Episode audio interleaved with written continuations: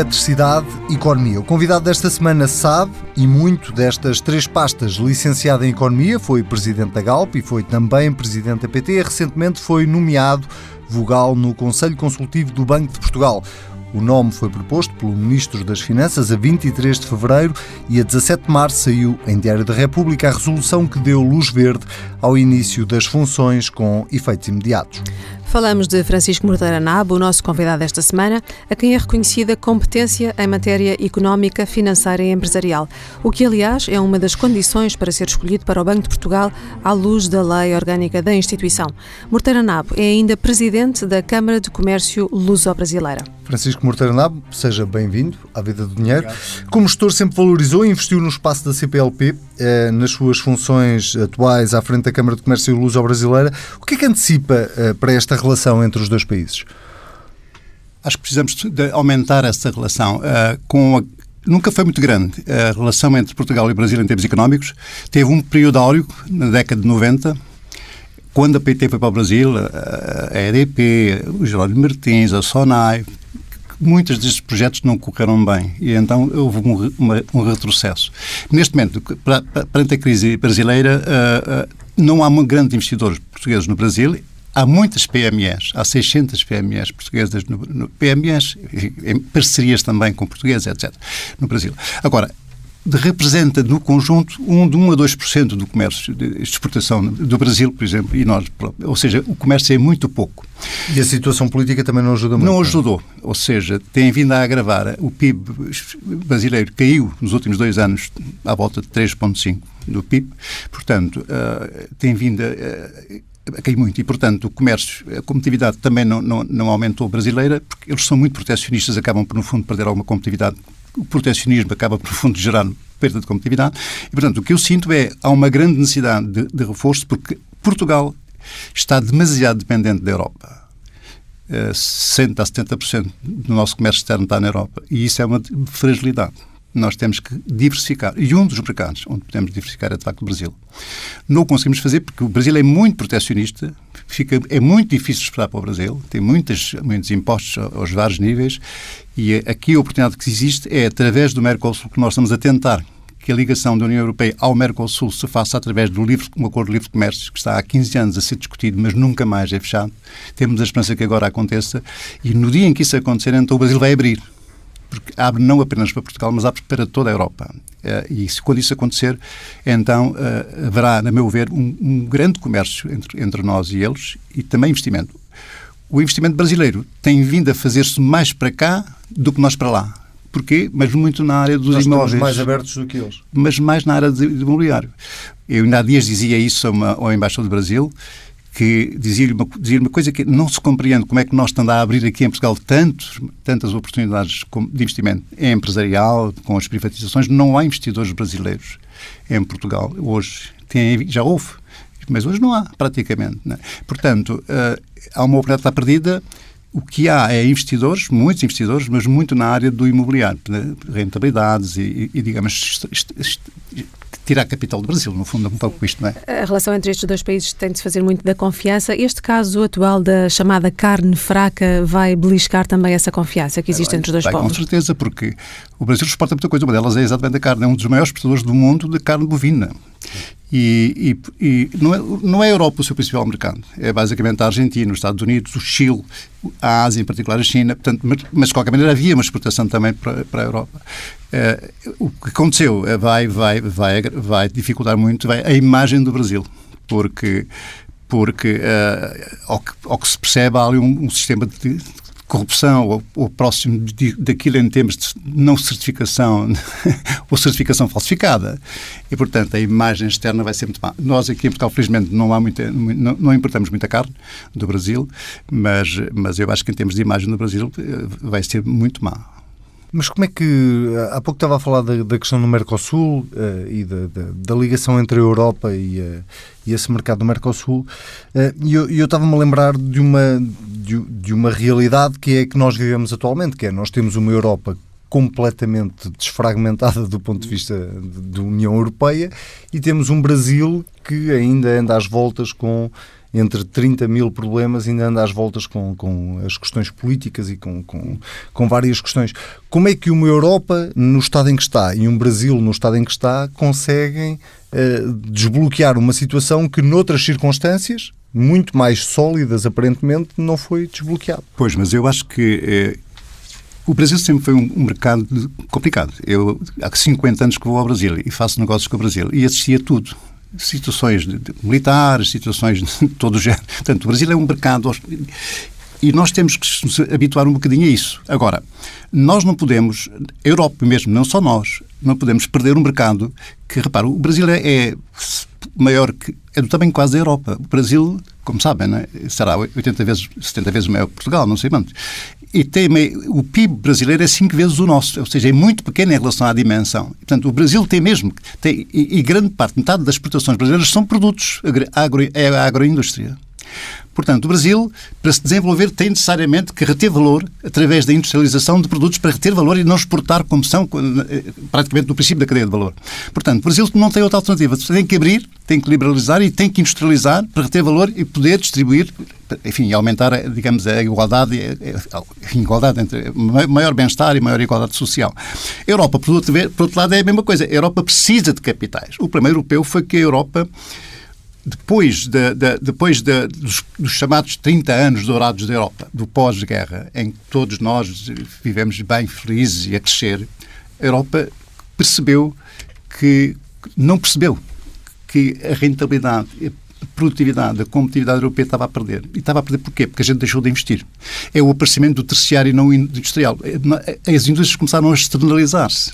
E, portanto, a Europa ou consegue recuperar isto consegue recuperar através de investimento. E tem que ser externo, porque a Europa não tem recursos neste momento. A Europa, digamos, estamos a falar da Europa em termos gerais, porque há a Europa mais rica e a Europa mais pobre. Mas agora, a Europa precisa de investidores. E um país como o Brasil, que é do tamanho da Europa, é necessariamente um mercado importante. E, Mas portanto, se o Brasil não quiser, o que é que se pode fazer? Não, o Brasil vai querer, inevitavelmente. Ah, com certeza, porque o Brasil tem um problema também local. É que o Brasil, hoje em dia, é o maior mercado da América Latina, mas o Brasil tem, quando a Argentina normalizar, o Chile já está normalizado, a Colômbia já está normalizado, o, o próprio México, enfim, com algumas dificuldades agora com o Sr. Trump, mas ou seja, a América do Sul é um mercado que o Brasil hoje lidera, mas lidera se for competitivo, porque amanhã, porque amanhã tem problemas de, de, E hoje em dia, com a globalização, a escala é uma questão essencial na competitividade global. E o Brasil ou se integra, apesar de ser grande, como nós. Ou a Europa se integra, cria empresas ao nível europeu e consegue competir globalmente, ou então perde. Portanto, eu acho que é uma necessidade de ambas as, as regiões se encontrarem soluções para poderem diversificar as suas economias e poderem crescer e ser competitivas globalmente. Acho que isso é inevitável. Não, não, não creio que seja. Tem, tem que ser. Eh, o, Brasil não pode manter esta, esta, esta política protecionista que está há anos a fazer, protegendo indústrias não competitivas, monopólios que vivem, em, que engordam com margens enormes e a preços caríssimos.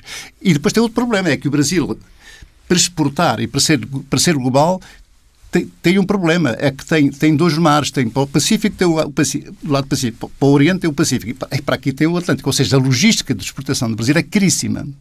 Portanto, há aqui situações de, de debilidade que, a meu ver, só através de formação de blocos, blocos regionais compitam globalmente com integrações de países nos respectivos blocos é que conseguimos, conseguem desenvolver-se, na minha opinião. Uhum, aliás, é isso que irá uh, dizer aos brasileiros quando for lá em abril com uma missão de empresários portugueses, Sim, não é? Atrair investimento e levar investimento.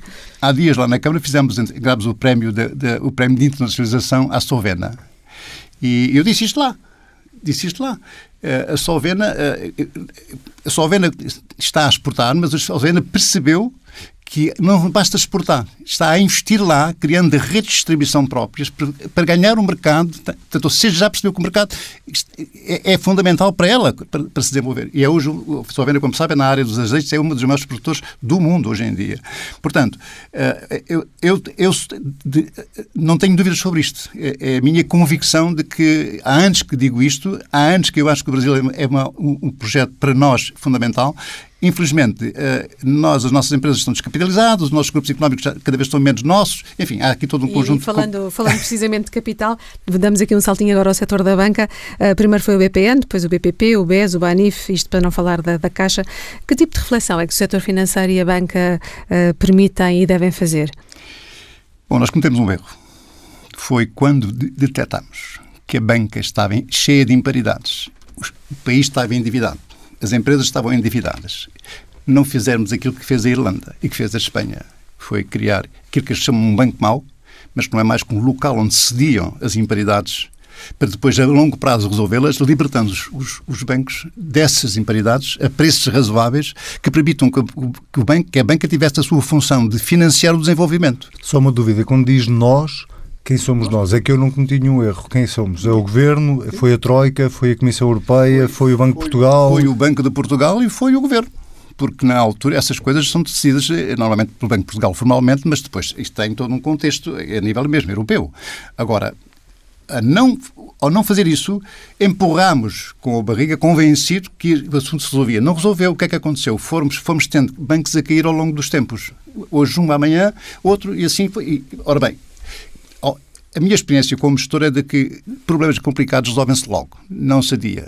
E, portanto, não, se, não é, é, sempre mais caro. Demora sempre mais tempo e é pior. Analisando. Portanto, eu vou tentar que me, pôs, me colocou eu acho que o problema da banca tem que se resolver o problema das imparidades. Libertar os bancos de coisas que não podem resolver. É um pouco como a nossa dívida. A gente tem que resolver o problema da dívida. Não podemos, a gente não consegue pagar. É a mesma coisa com os bancos. Temos de renegociá-la? Temos que negociar. A dívida, é, a dívida é uma questão política. A dívida não é uma questão financeira, é uma questão política.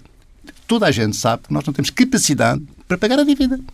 E não só nós, os países mais débeis, que, sofreram um bocadinho com falta de, com falta de concretização do projeto europeu, sofreram as debilidades porque não houve, não houve o princípio da solidariedade entre os países por forma a, a, a compensar a sua debilidade competitiva. Não é? Há uma falta de coragem política do PS em assumir isso que acabou de dizer.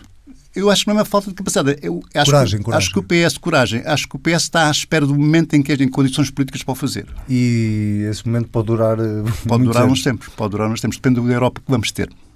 Se acreditarmos que a Europa se vai unificar e que vai, vai desenvolver o projeto de integração europeia, eh, que a moeda que vai, vai ajustar-se também e não deixa de ser um problema à competitividade, se acreditarmos nisso, talvez nós consigamos rapidamente. Se a Europa se desfrangalhar, se a Europa tiver duas velocidades, se a Europa se desmembrar ou, ou se balcanizar, como eu costumo dizer, então isso vai, vai demorar um pouco mais, mais, mais, mais, mais tempo. Falando ainda de banca, uh, disse numa entrevista, uh, e passo a citar, a propósito dos casos BPN, BPP e BES, que isto tudo significa que a supervisão não tem funcionado e, portanto, no caso do BES também não tinha funcionado.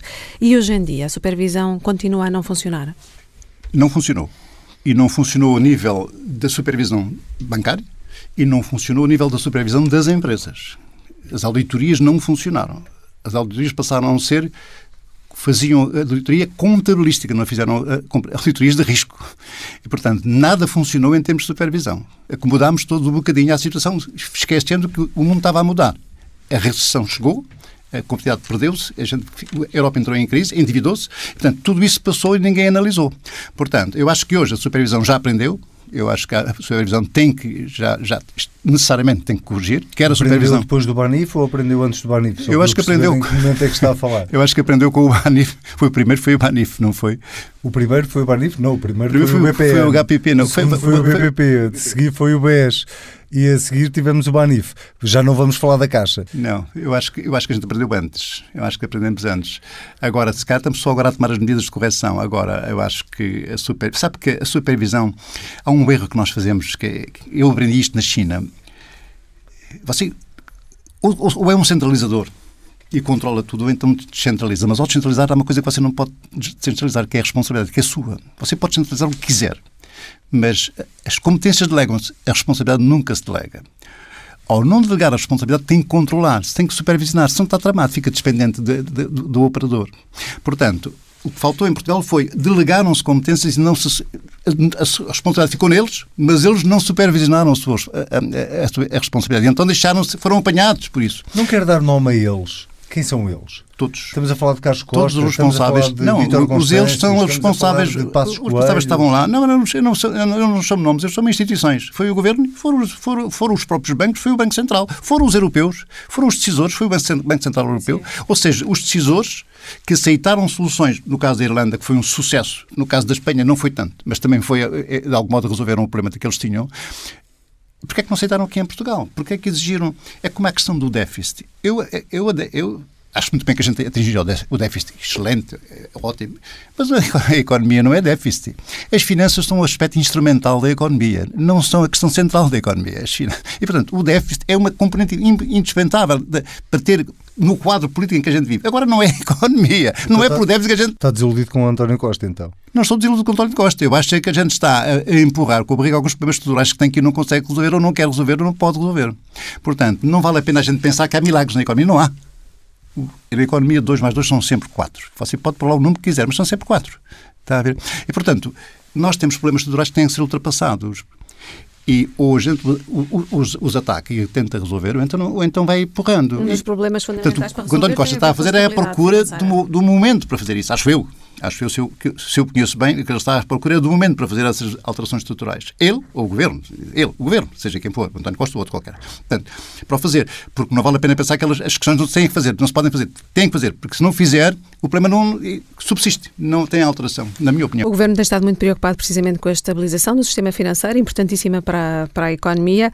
Um, é o Ministro das Finanças que tem dado muita cara por essa, por essa necessidade, por essa urgência. Uh, o Soutor foi nomeado para o cargo de vogal do Banco de Portugal precisamente pelo Ministro das Finanças eh, e eu queria perguntar-lhe se confia no Ministro das Finanças e se confia no Governador para esta estabilização que é necessária.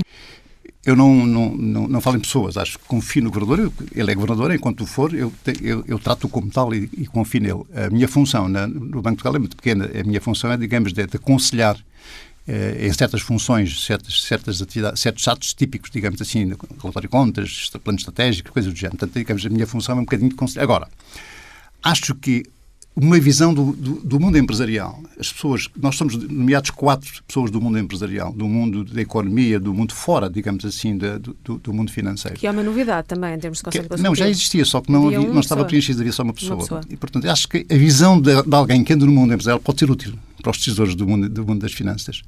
Porque, por vezes, os gestores financeiros eh, conhecem mal o mundo económico. Nós temos a vantagem, eu, por exemplo, qual é a minha vantagem? Eu tenho há 50 anos que dirijo empresas e, portanto, já, já fiz tudo na vida praticamente.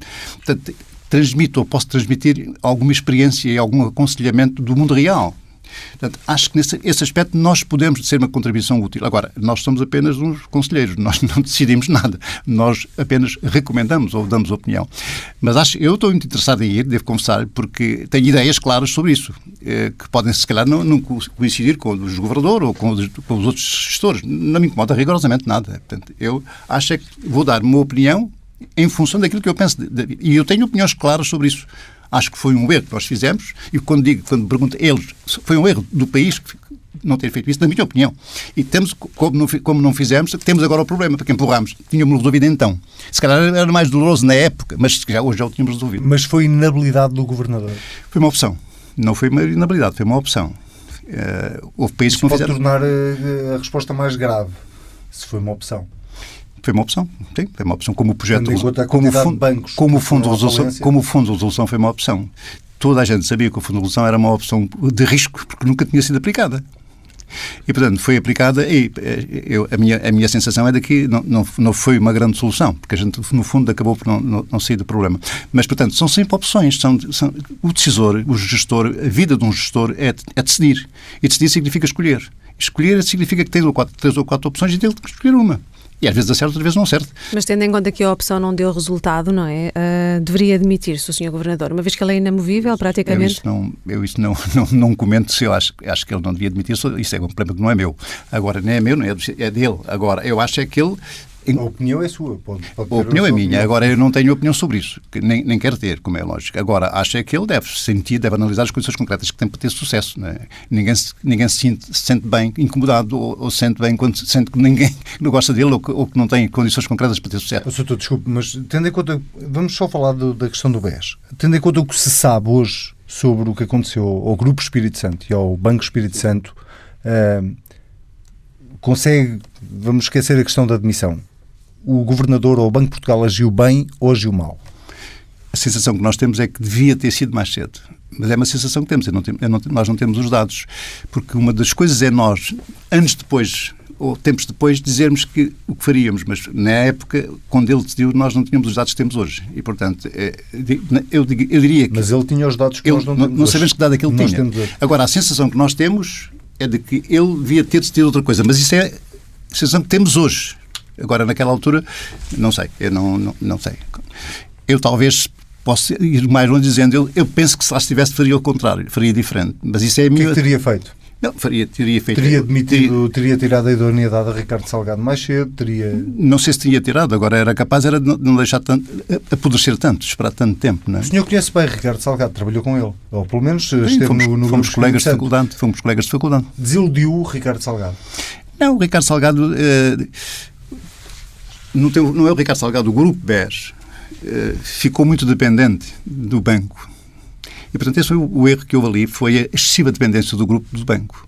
Houve ali uma, uma, uma espécie de uma, de uma, de uma mistura que é explosiva né? entre um grupo e o acionista e, portanto, uh, isto devia ter sido isto mais cedo e devia ter sido, se calhar, uh, tomado em conta pelos decisores e pelos gestores e pelos próprios investidores do Grupo PES mais cedo.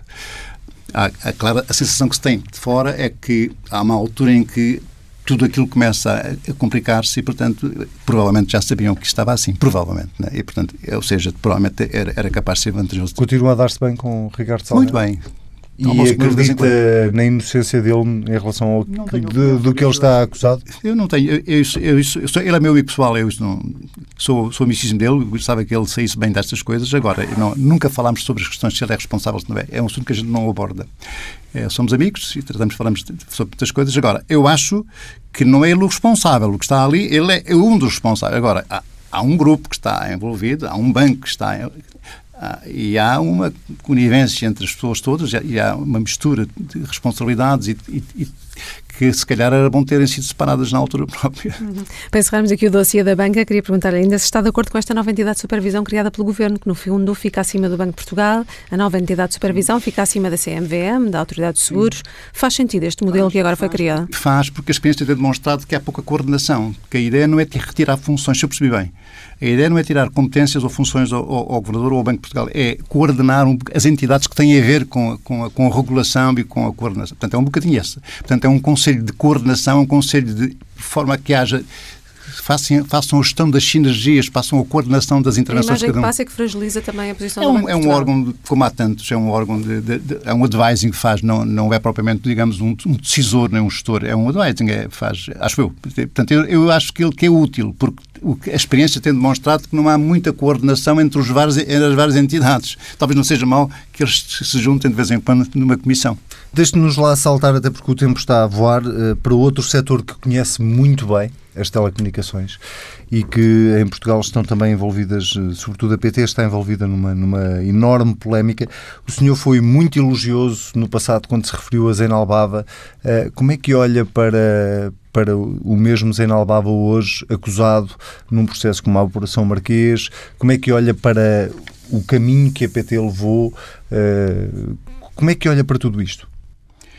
Bom, eu eu penso, tenho uma análise sobre a situação. Não tem muito a ver com o, com, o, com o BAVA, tem a ver com a estratégia que a empresa seguiu e que é definida pelos acionistas. A empresa? A empresa, a PT. Acha que foi a responsabilidade da empresa, não foi a responsabilidade política? Responsabilidade dos acionistas. Portanto, a empresa, há uma altura da empresa, mais ou menos a partir de 2002, em que a empresa decide, a nível dos acionistas, aumentar, a política de dividendos aumentar e não ter dívida, reduzir a dívida da empresa.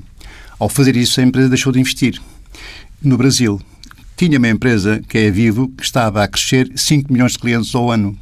E era preciso investir em rede digital, nas duas redes, na CDMA e na GSM, que era a americana e a europeia. E, portanto, a, a PT ficou, que tinha uma relação com a telefónica de 50-50 em termos de capital, passou a não, a não ser capaz de, de, satisfazer as necessidades de, de, investimento.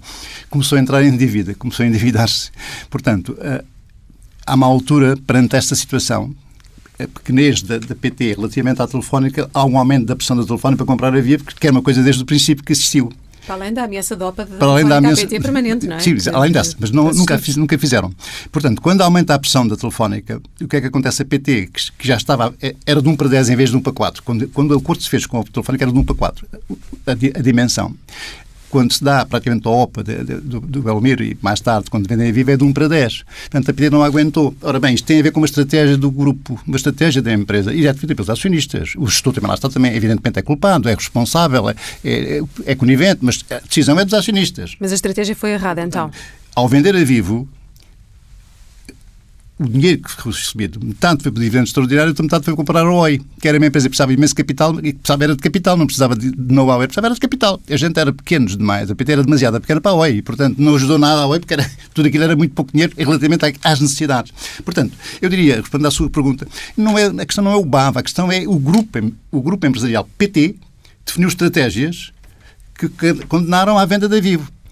Ora, uma empresa que vende uma, que vende uma subsidiária que é 60% do volume de vendas e 40% dos lucros, que tem 55 milhões de clientes e fica sem o dinheiro e sem a indústria, o que é que quer que aconteça?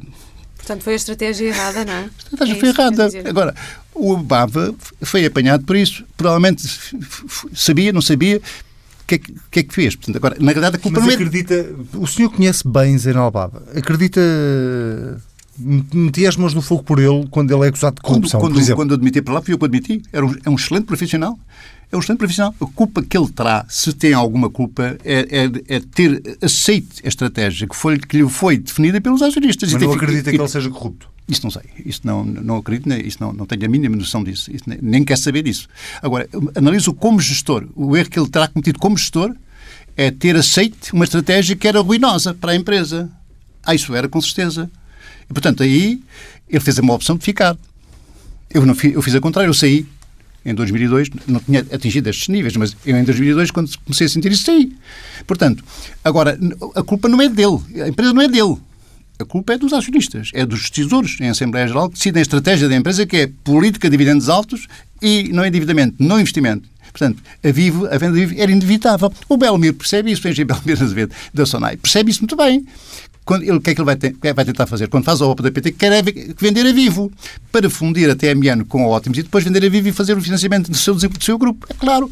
Só que os outros, os outros acionistas da PT, os acionistas da PT não são burros e disseram se ele quem é que quer fazer a mais-valia?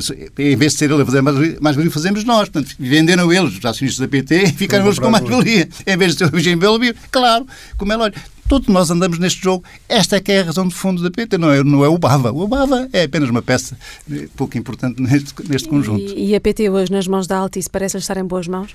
Uh, isso do, é, depende do conceito de boas mãos. Eu acho que a empresa mudou muito e, portanto, a empresa de telecomunicações do meu tempo não existe já. É outra empresa, é outro, é outro projeto que eu conheço mal e, portanto, não, não faço ideia onde é que vai acabar. Francisco Morteiro Nabo, muito obrigado muito por ter vindo à vinda do dinheiro.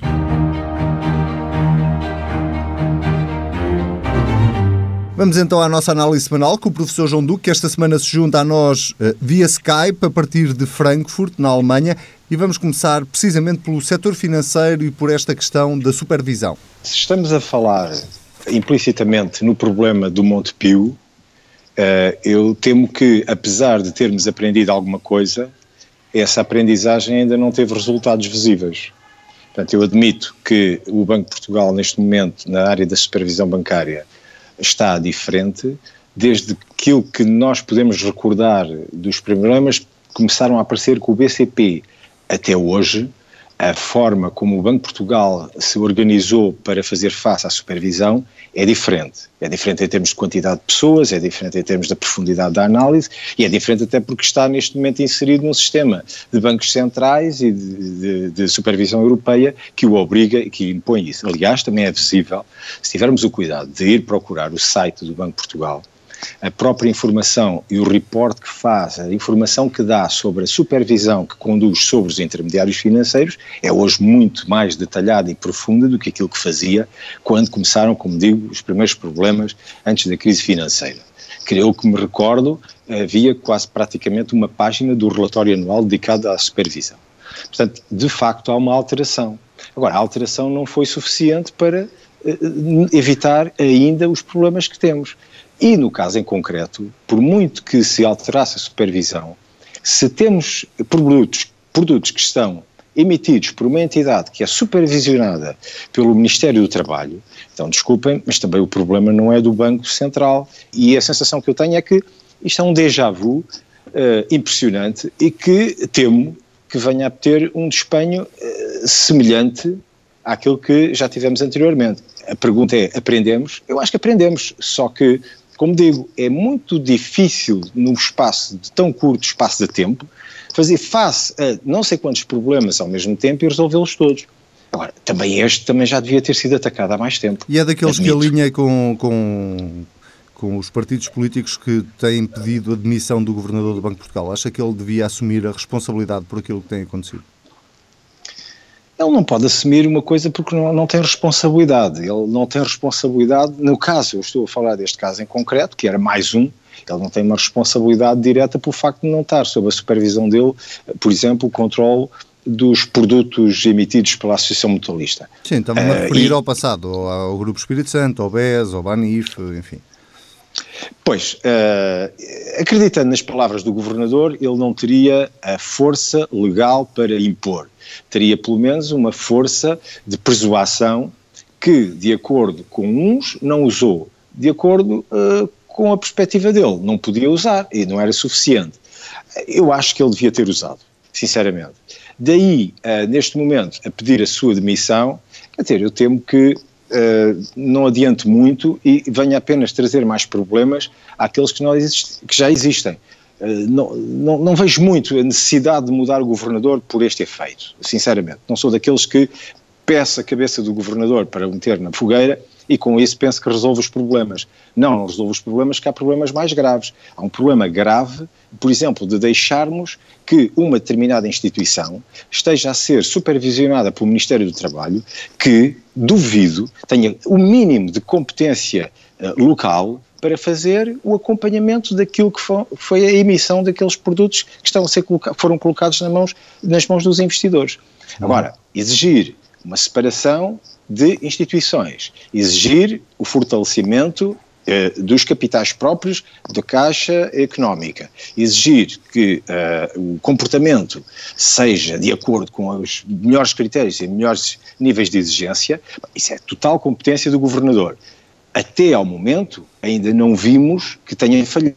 O Banco de Portugal até aceitou uma alteração da superestrutura, ou melhor, até impôs uma alteração da superestrutura das duas cúpulas organizativas das duas instituições em causa, e nesse, nessa medida até começou a resolver o problema. Uhum. Porque há uma coisa muito grave nesta coisa dos bancos. É porque a resolução dos problemas dos bancos, tipicamente, hum, é feita no silêncio. E exige tempo. E esse silêncio e e tempo, muitas vezes, não é consentâneo com a emergência de algumas uh, fragilidades. E depois temos um problema. É, eh, é muito fácil acusar o governador de um problema que, tendo surgido, se detecta que eh, devia ter sido tratado há mais tempo.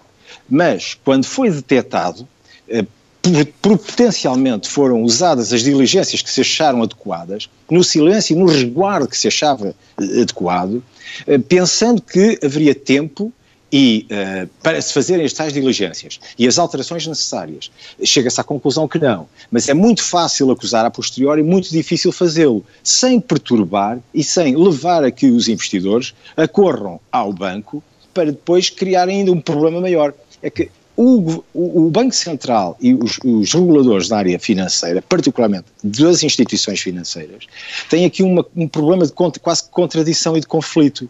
Eu assisti, em determinada altura, a uma uh, reunião entre, na altura, a Comissão do Mercado de Valores Mobiliários e o Banco de Portugal, que discutiam, em caso de haver um problema com um banco cotado, quem é que deveria ter prevalência?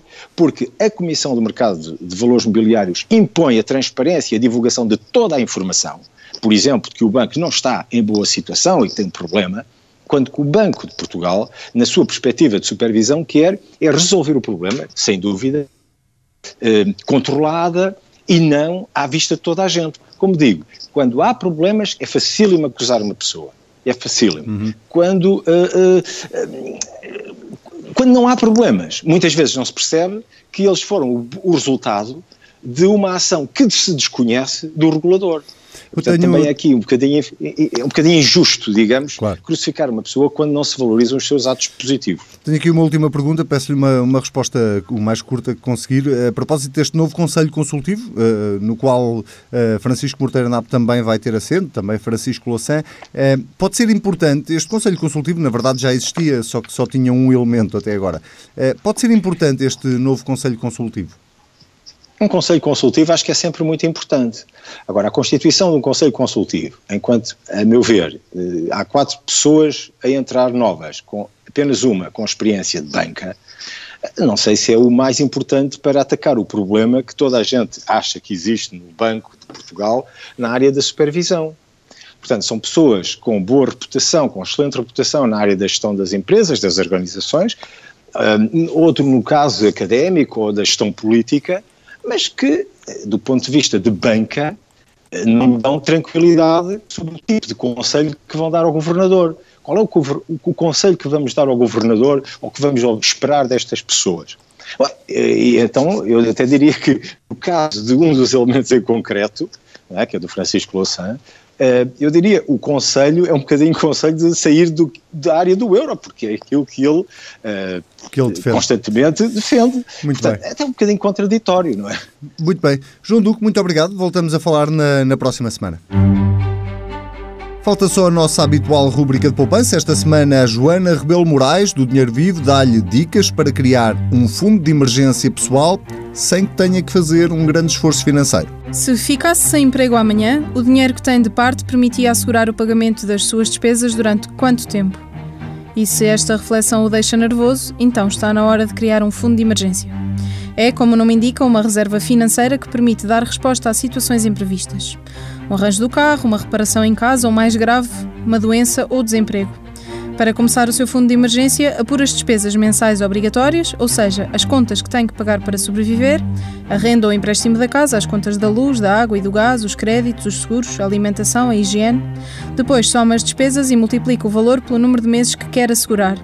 Os especialistas aconselham que seja entre 3 a 6 meses, mas acima disso será muito mais confortável. Se não conseguir juntar o suficiente, não desanime. Poupe o que puder e lembre-se que o mais difícil é começar. Poupar para um fundo de emergência é poupar para a liberdade e para a tranquilidade. Se o quiser no banco, escolha um produto de resgate fácil, de baixo risco e de preferência com juros que vençam mensalmente. Quando retirar o dinheiro, só perde os juros do mês anterior. A vida do dinheiro fica por aqui. Já sabe que pode ler tudo na edição em papel do Dinheiro Vivo, que sai aos sábados no Diário de Notícias e no Jornal de Notícias, e ouvir as vezes que quiser. Basta ir a tsf.pt. Até para a semana.